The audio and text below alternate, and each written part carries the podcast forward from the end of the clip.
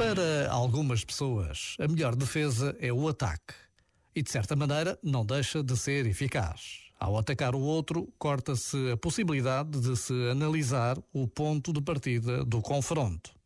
Quando somos testemunhas deste tipo de atitude, temos obrigação de insistir na necessidade de voltar atrás e trazer à discussão o motivo do confronto. Já agora, vale a pena pensar nisto. Este momento está disponível em podcast no site e na app.